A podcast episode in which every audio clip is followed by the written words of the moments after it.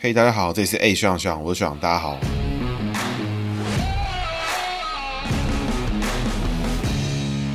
好大家好，这是 A 学长学长，我是学长，大家好，学长又回来了。那学长这次呢，不但又回来了，还带了一个新朋友。这次这个朋友呢是新竹的候选人哈，然后他是刘崇显。那个崇哥要自我介绍一下吗？好，呃，各位听众朋友，大家好，我是刘崇显。呃，我目前是新竹市东区的市议员，在二零一八年参选，首度参选当选，现在二零二二的选举要力拼连任。好。大家可能会很好奇，为什么我是找我们的崇哥哈？其实崇哥跟我们过往跟我其实就之前就认识了，然后我们在就学期间，其实成大的时候应该不认识，只见过几面。我们算是同个研究室的 学长学弟，对，我们是同个实验室，对，同个实验室的学长学弟。这个实验室不知道老师会不会听啊？但是学长可能会听，应该应该是不会啦，应该是不会了。我相信我们老师应该，如果如果如果听到的话，那可能可能，我必须说老师要求很高了，所以论文绝对不会有问题。哦，拜托我。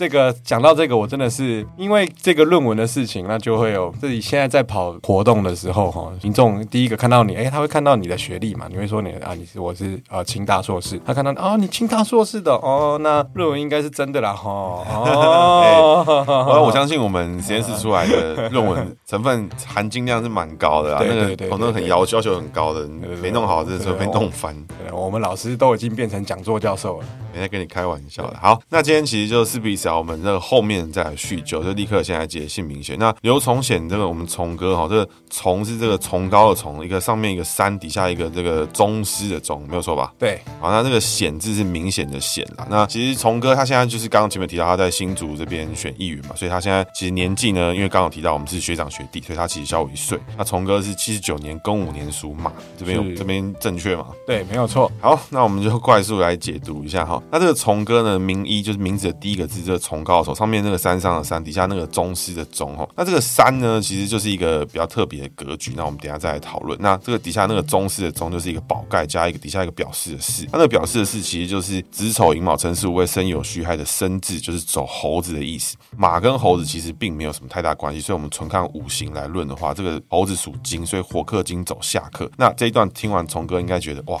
哎、欸，好像有一点东西哦，但是听不出来是什么。哦、对啊，听不出来。本来还期待自己跟猴子可以有什么关系，然后结果竟然。结论是没关系，没有关系。好，火克金走下克呢，会让你的内在个性十分的固执哈。很多时候表面上看起来你是在帮助朋友，你是在很可以配合别人，或是你愿意替别人去想，但其实内在呢，你内心里面已经有你自己的想法存在，而且你会蛮坚持你自己就是用这个方式去思考跟去想，然后内在个性是固执的。所以崇哥这方面呢，就是应该也是这个朋友之中，可能大家一起吃饭的时候，哎，可能大家就会听崇哥在那边讲一些那种比较像是这个朋友圈里面的。话题的意见领袖的感觉，就是讲干话的一个一个代表，可以这么说。对，那这个宝盖呢，就是一个算是盖子的意思。祖马用的话，马其实适合奔跑嘛，但所以这他把它关在房子里面的话，这个马就走一个上课格局。所以这个聪哥虽然内在非常的固执，但是内心深处有时候是会被一些那种很细节或是很小的话语，忽然之间哎带到那个睡觉前还在想，干为什么他今天要这样子说，或是他这样子说是不是其实有什么意思？那这个事情发生的比例比较小，原因就是因为发生的时候，你也会觉得我不管，我觉得我这样做是对的。哦，这好，这是不是跟狮子座的个性也是蛮像的？这个我就不确定。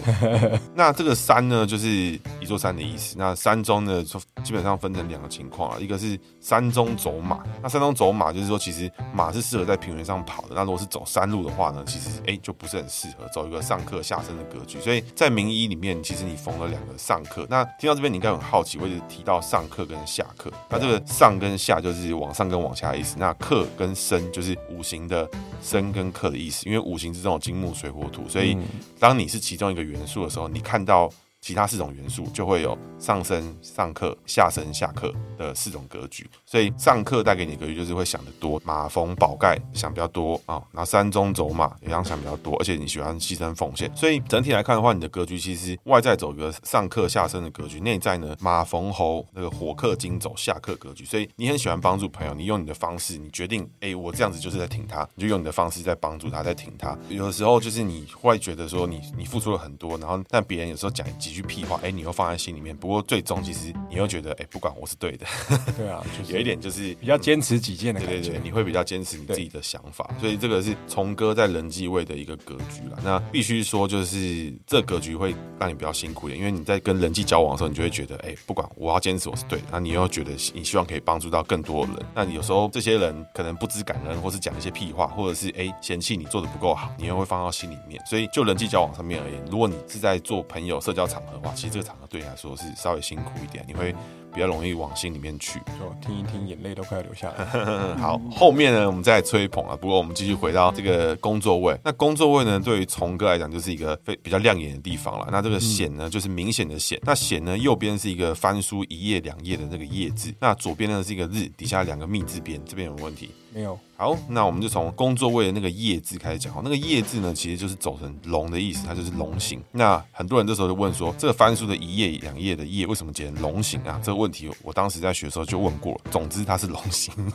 马逢龙呢，就是走一个龙马精神，就非常强的意思，就是工作位呢十分亮眼，越做呢贵人越多，男性下属对你帮助越大。那因为你是庚午年嘛，庚午年的庚字走金，龙呢走木，那寅卯辰走木字，所以金克木走下克，做事情呢一样强势哈，然后。有自己的风格，一定要用你的方式做。今天这个事情完成的时候，就算它结果跟你预想的一样好，但是不是用你的方式，你就觉得全身不对劲，觉得哎。欸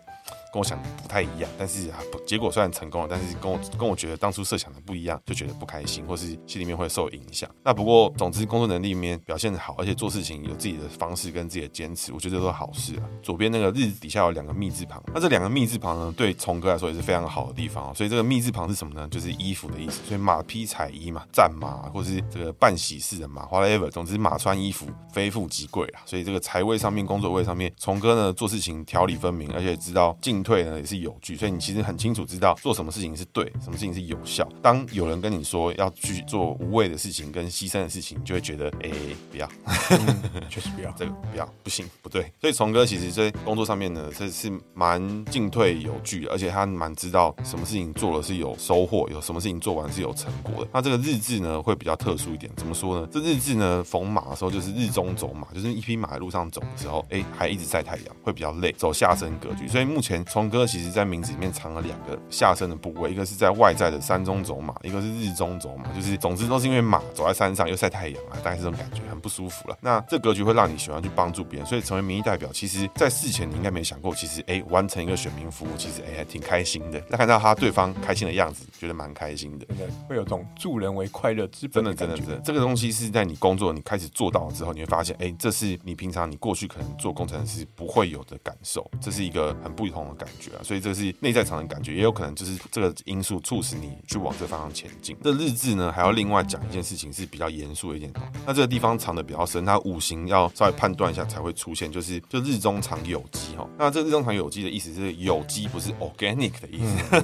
嗯、不是那个有机。那这个有机是子丑寅卯辰巳午未申酉的酉，那这酉就是鸡的意思。那日中藏有机，就是因为日就是鸡的这个栖息地，为什么呢？因为鸡上这个天空就是变凤凰嘛，所以这个后羿。射日不是把那个凤凰射掉嘛？所以日中藏有机，就是说它看起来是太阳，其实呢里面藏了一只鸡啊，大概是这概念。所以日中藏有机呢，碰到你的时候，因为马逢鸡走子午酉卯，四败桃花之格。那这个四败桃花之格呢，会带给你的情况就是，并不是说哎、你的桃花就会很居居，并不是这样，而是说你在工作上面的跟人互动的价值观，以往就是你应该有过蛮多经验，就是你比如说你在工作上面是想要对这个人示好，那这个同事可能完全搞不清楚你在干嘛，他不会接到你的球。所以在工作上面的人际的应对进退，其实哎，你是比较有一点点跟别人不一样的地方。这个事情应该在三三十岁以后，哎，越发越觉得自己不太对劲。嗯、那这个情况会带给你的后续的影响，就是说，如果你要组成非常大型的团队的话，那你必须要有一个 partner 是非常理解这个人际上面的规则，或是组织上面的规则。因为如果你是走一个非常人治的一个团体，或是你是在一个透过你为核心打造的一个团体的时候，那很多时候你的应对进退的价值观跟工作上面的价值观在人际上面为主的时候，哎、你可能会比较有点异常，就别人会不太懂你到底想要什么，或是他为什么做了这些，哎、都看不到，反而你都看到很奇怪的点。那这个事情就是要稍微注意一下的地方。那这里面藏在这个显字的那个日，那日里面藏的比较深，所以并不是说必然会发生，但是发生几次你就会觉得，哎、这就怪怪怪，因为跟你认真做事情的时候那个反馈是完全不一样的。好，那我们整体来看的话，从显哥哈，从哥这两个字里面来看的话，从哥的人际位让他这个应该心里面会比较辛苦一点，在交际里面啊，如果跟太有风格的人交往的时候，你又会觉得，哎、这个风格太强，你可能也会扛不住。但其实你又是喜欢帮助朋友的，然后内心又会是比较敏感。可是呢，当这些事情到你心里面的时候，你又会觉得，不管了，用我的方式就对了。嗯，所以其实好的方式来讲的时候，你就是一个这个海派的一个表现，就是一个哎、反正今天请大家吃个饭，我觉得 OK，或是大家一起出去，我帮你一个忙没有问题。但有些时候，当有些人的反应不如你的预期，跟有些事情发生跟想法不同的时候，哎、欸，你也会觉得这个有点受伤，但没有关系，对，有点受伤，有点受伤。对，那工作上面的话，其实你做事情跟财位，就是你的，我们讲财位哈，很多人都会误以为就是说财位是在讲的是这个金钱是不是？哎、欸，财位好，是不是口袋一开啊，两百块？不是这样，财位其实是你在做事情跟做事业上面的价值观，你的价值观好的时候，就代表你财位好，你的正财就会多。那偏财的话，我其实是看不太出来了。我就我自己的看法，所以你的工作的逻辑好，然后也很有理智，知道什么事情该做，什么事情不该做，什么事情不要浪费时间，你非常清楚，这是你非常大的优点。但相对的，就是当如果有些人冒出来说我们从哥比较势利眼，那你也会觉得干啊，就这样做才有效啊？对啊，为什么要拖拖拉拉拖一堆时间的花小？对，大概会有这种感觉。所以这两个东西只是两面刃啊，所以就是你自己要去拿捏。比如说有的情况还是稍微给人家留留一线或怎么样。我觉得你也会比较舒服一些啦。大概整体来看的话，会给你的建议大概像是这样。那所以如果未来如果有机会组成大型团队的时候，或是更大的团队，或是一个就是 team 的话，就是超大的团队，记得就是要更把这个人跟人之间的规则，我觉得可以定义得更明显一点。那尽量不要就是有那种约定成熟，或者是很很讲人跟人之间的关系来来构成的这种关系啦。有些时候就是还是把事情归纳得清楚一点，然后让人跟人之间可以更依据一些规则来互动的时候。我觉得你会舒服不少。那如果你是纯靠这种感情跟关系来互动维系一个团体的时候，其实时间长你就会发现，其实你有点吃力，因为有些人想法就是跟你差很多。那其实就是有好有坏，就是所以尽量能够沟通清楚、讲清楚是比较重要的部分。好了，以上这一段呢，大概是我们重显哥这个享受我们 Premium 版的解说啦。从哥有没有什么想要分享？对啊，其实我自己觉得就是刚刚讲的那一段，我觉得自己听起来最有感觉，就是呃，之所以会觉得要帮助人。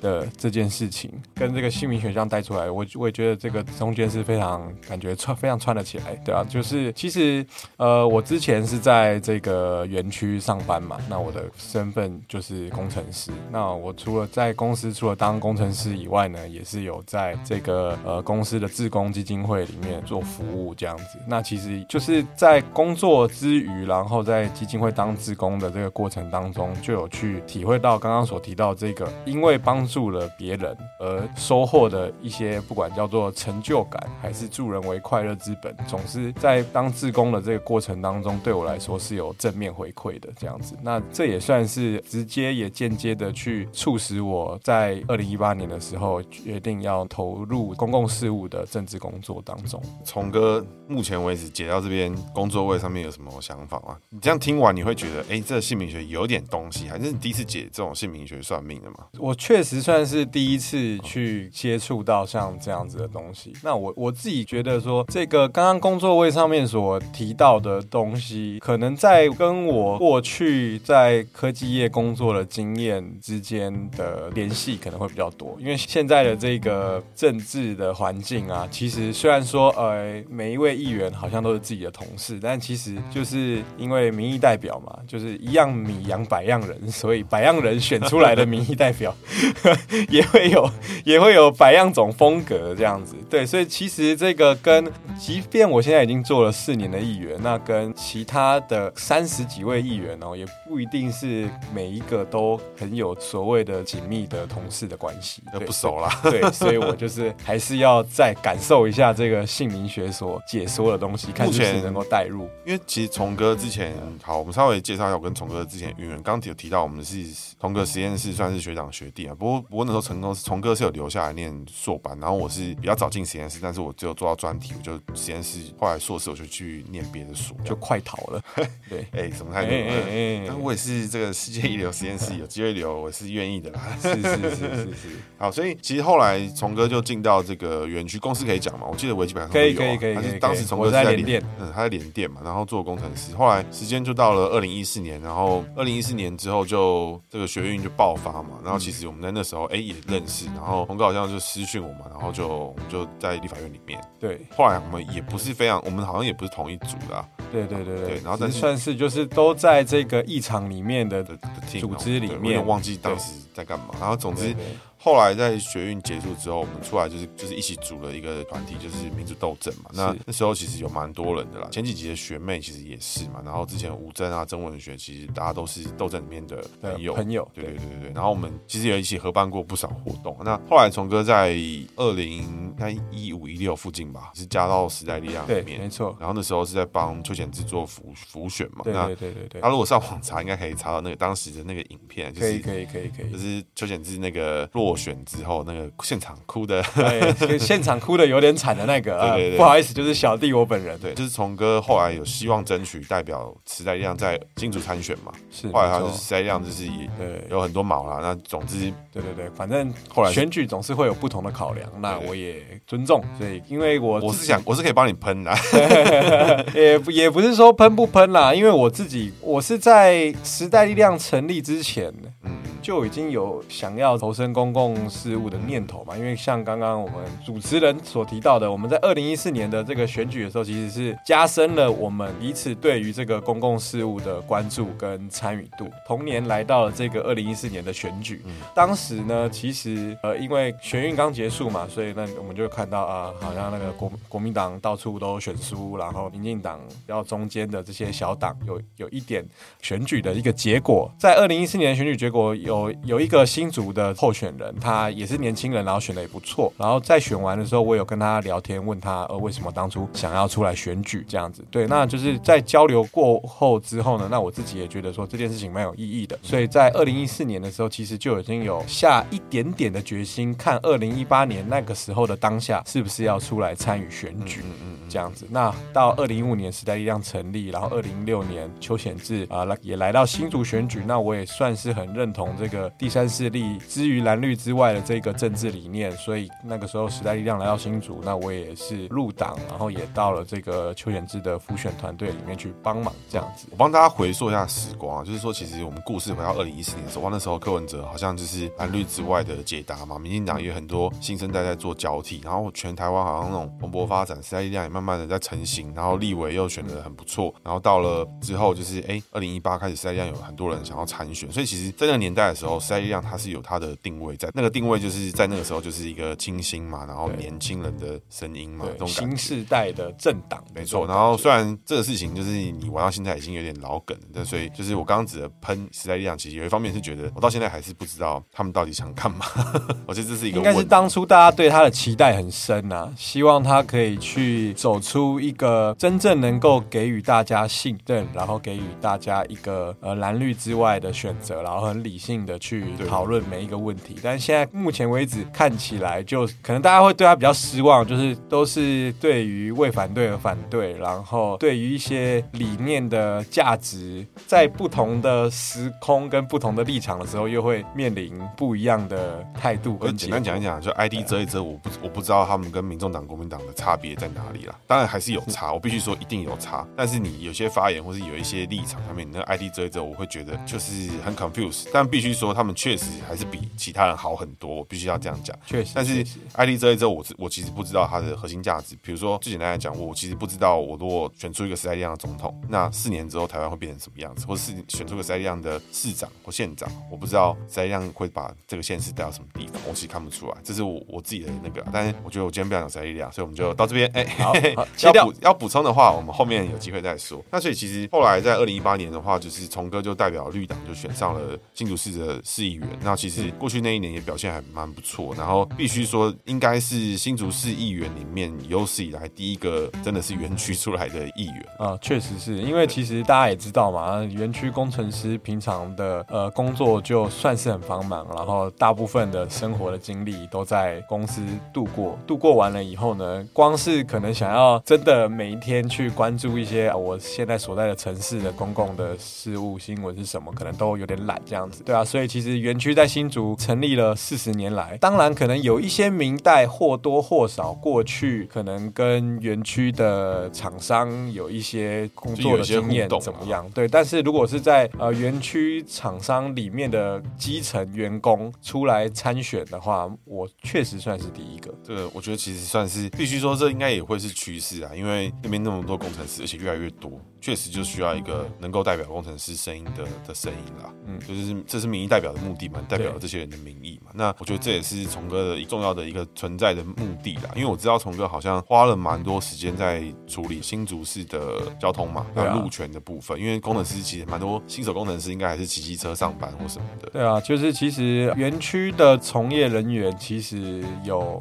十万个左右，对，这个十万个啊，他不一定是户籍在新竹，但是他可能。就是因为这个工作，然后在这个生活圈里面打拼，对啊，那这样子的话，其实就是我们这种刚出社会的这些新鲜人等等的，他不一定这么快就会买车，那大部分的人都还是还是以机车的方式来通行。嗯、像我自己在园区工作的这三年多之间，我最主要的也是机车来通勤，行有疑虑的时候会用脚踏车，对，就是希望可以增加自己的运动量的时候会骑脚踏车，所以现在选举的时候也会骑着脚踏车来跟大家。来宣传自己。当我当选议员之后呢，就也接触到了很多真的是年轻世代的朋友，他对于这个交通规划，对于这个道路平权、路权的概念有更深刻的一个看法。在这个交流的过程当中，呢我也把大家的意见来一点一点的来融入在我们的新竹市的市政当中。这样子，其实新竹算是发展很早的城市啊，就是以北台湾来讲的话，其实我们又有一个很高科技的园区所。产生的聚落，那也有发展很久的旧城区，这样子的一个新旧融合的一个地方，我觉得这个是一个新竹很重要的一个城市的特色。崇哥其实就是一个从新竹出生的政治人物，然后他中间有一段轨迹，我跟他是有一段小重叠，然后他目前其实也是背着这个绿党的旗帜嘛，对不对？你现在是现在还是绿党的共同召集人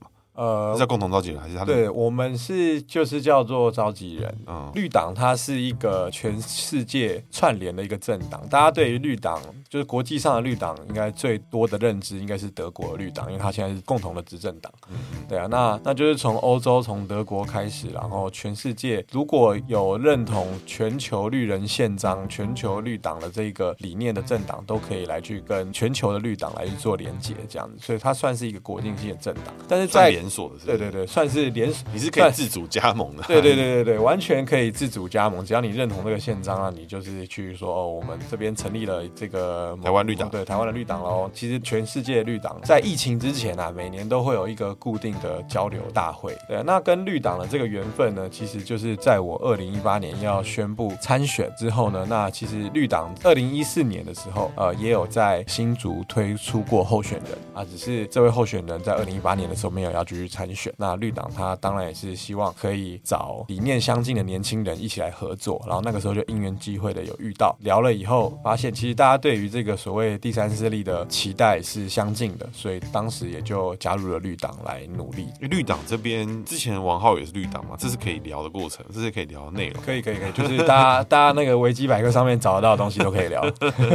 好，因为王浩也其实之前也是绿党，而且他好像也是这个属于召集人部分，是没有。然后他现在。已经加入民进党，他那时候还说什么就是不演了，什么什么之之类的话。现在看起来就是王浩宇被罢免之后，好像他的声音就少了一些。不过他还算是一个炮手啊。你会觉得就是王浩宇或是绿党现在他的党性有因为这样有有改变吗？或是你这个性质上面？呃，王浩宇当然是没有改变了，所以你跟他还是朋友啊？是是是，当然大家大家算是一起共事过的的伙伴。我觉得朋友的话，可能先问他有没有把我当朋友。哦。嘿嘿嘿好，那但是我我自己是觉得是这样子啦。那绿党过去给大家认知，在王浩宇加入前跟加入后，当然会有所不同。这这是因为王浩宇他的这个个人的风格，本来就是比起一般的政治人物来说，还要来的更强烈很多。没错没错，对啊。那在绿党过去这十几二十年来，都算是一个相对默默无闻，然后自己在环保议题上面呃努力耕耘的一个小党。那突然有一个像王浩宇个人风格强烈、色彩强烈的人加入之后，哦，大家就会觉得说，哎，绿党怎么变成那样？嗯、呃，好像王浩宇等于绿党，对啊。所以我觉得，呃，这件事情当然是有好有坏啦。因为对于很多台湾人来说，可能过去真的从来没有关注过什么是绿党这件事情。那我觉得，呃，如果硬是要谈一个正面的 的帮助的话啦，我觉得至少就是让越来越多的台湾人认知到说，呃，有绿党这样子的一个党的存在。虽然说我现在扫街的时候，偶尔尔还是会遇到说，哎，绿党是民进党吗？啊，对对对对对，我不能说对对对对，我说对对对对，你问对人了。你如果要问绿党是不是民进党的话，你来问我对对。我觉得，因为我其实觉得，其实在过去啦，就是绿党一直给我一个蛮。他就是很社运团体，就我不觉得他是来选赢的。嗯，那其实必须说，在从你之后吧，你前面应该也有一些，但是从你之后开始，我觉得绿党开始越来越积极的在面对选举，还是从王浩宇之后，就真的开始更投入选举这件事情，而且他们是真的有想要选赢。确实啊，这个时间点如果硬要说的话，其实确实是在王浩宇加入了之后，导入了更多的我们所谓的选举模式这样子。因为确实像像主持人刚刚提到的，我们绿党过去给大家认知都是。eh, 社运团体，对对，那我们也有非常多的这个资深的前辈，因为在社运圈呃累积了很大的声量以后呢，呃，那也加入民进党，所以王浩宇其实不是第一个绿党加入民进党的政治人物，其实像过去我们的召集人也有像呃陈曼丽、余婉如等等的这些优秀的政治人物，也都加入过过民进党。洪申翰是绿党啊？哎，我不太确定，因为可能就算他在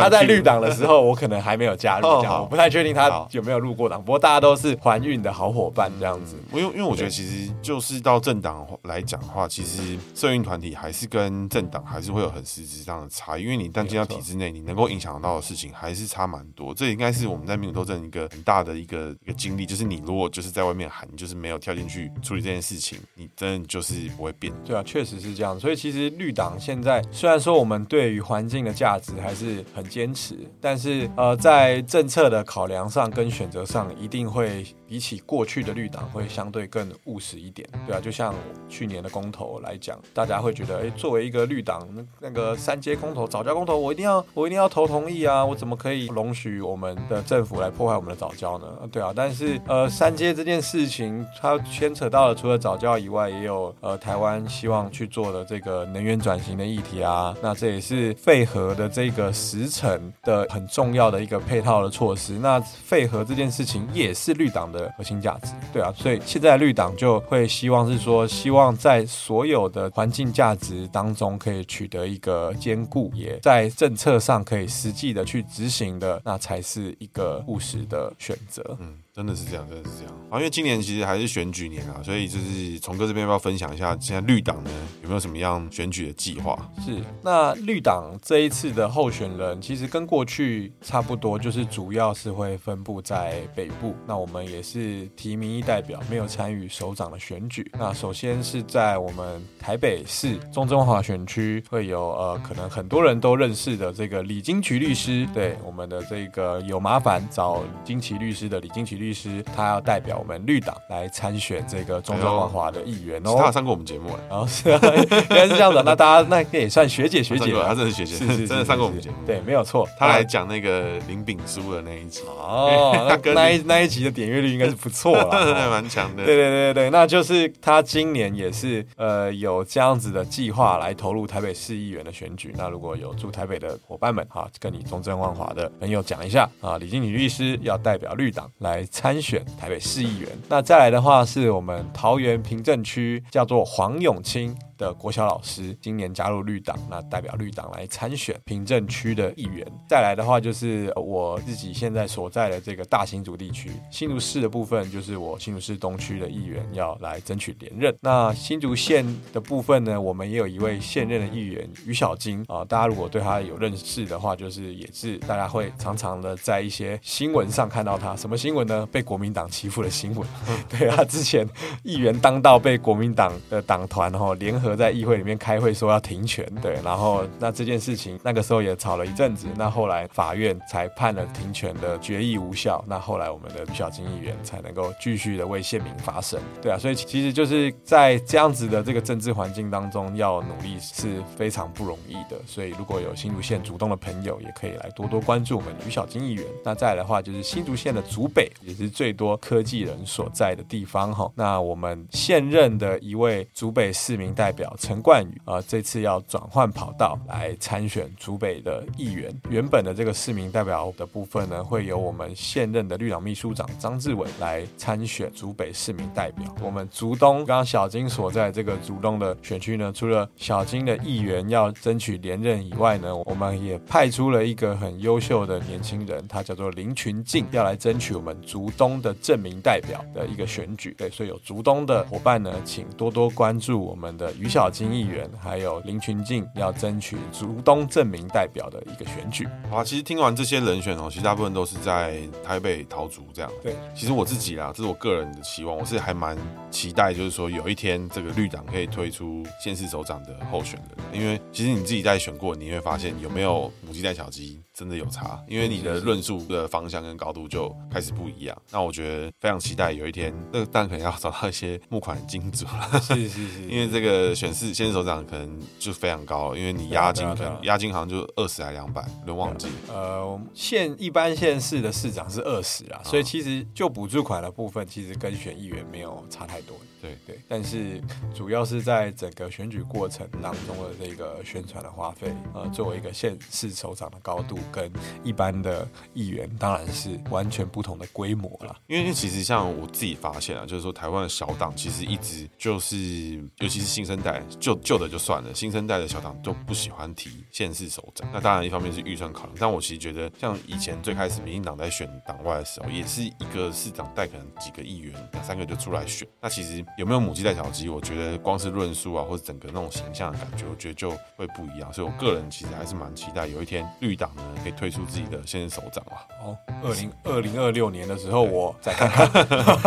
我们鼓励从哥，因为其实啊，我们在姓名学解读里面啊，其实一直以来名字里面下课带的多的人啊，其实他作为行政首长或是作为这个领袖上面，其实都有他有必备的特质。所以其实从哥哎是具有这个格局在的，然后你也是可以想得出一个你想要的方向，而且你。一旦有这个蓝图跟愿景，你就很愿意去 sell 给别人，说你觉得这次是不是很棒？没错，其实这过程你是可以去推销给更多人。所以如果当你的论述跟整个蓝图是更清楚的时候，你去推 sell 这件事情就会更清楚。所以这跟民意代表又不一样，民意代表是就喜欢去奉献，喜欢去帮助别人，喜欢去解决该解决的事情。现任首长的时候，那个转变是你要去销售给对方一个你心中的蓝图，你心中的一个想象。所以我觉得其实从哥是具备这个格局在的啦，所以就期待啊，但是不勉强。啊、看起来，目前为止看起来很勉强。好，所以其实我们这一集还会先稍微预告一下，就是因为我们还会讲现在的民进党的县市首长，就是新竹的候选人沈惠宏。那沈惠宏其实在议会期间，其实应该从哥就有交手过不少次了，是没有错。对，应该算是我们当时的府会联络人哦。那那蛮厉害的，对对对，因为他是副市长，还会做府会联络嘛，所以他其实应该议员问的问题，他都要可以帮你找到正确的人。其实是一个不好做，而且他自己又身兼行政职，应该是有点硬。好，所以我们下一集呢就会来讨论沈慧宏他过去可能心理学解读的状况，然后从哥也会去验证一下，说，哎，他的格局是不是跟他当时碰过什么事情啊，有些什么一些接触或冲突啊，哎，是不是准确的？接下来是姓名学小技巧，今天要讲的是属马穿衣服哈。那从哥的显字呢，这个有两个密字旁，它也是穿两件哈，就是冬天来也不会冷，所以属马穿衣服其实对你的是有帮助。所以如果你是属马的朋友呢，你的名字里面有密字边啦，或者像是衣服的部分，如果你不确定是什么的话，欢迎私讯我的 IG 跟 FB 哈，立刻帮你做付费咨询，看你有没有穿衣服。听起来好像不对，关键字是付费咨询。对 对对，你听到这个，我怎么听到没穿衣服？好，所以就是如果你是属马穿衣服的朋友，其实你在这个衣服穿在名一的第一个字的时候呢，其实你的个性就会乐观，而且你会朋友对你会很有帮助，你其实也蛮勇于去寻求朋友的帮助，然后这些朋友对你的帮助呢也是蛮大的。所以他如果在出现在名二的时候，在你工作位的时候，你的工作上面就是会果断，你会知道什么事情是该做，什么事情是不该做啊，你会 focus 在有价值跟有收获的东西上面，而不会浪费时间在一些就是比较相对效益低的事情上面。以上是今天节目，谢谢大家的，拜拜，拜拜。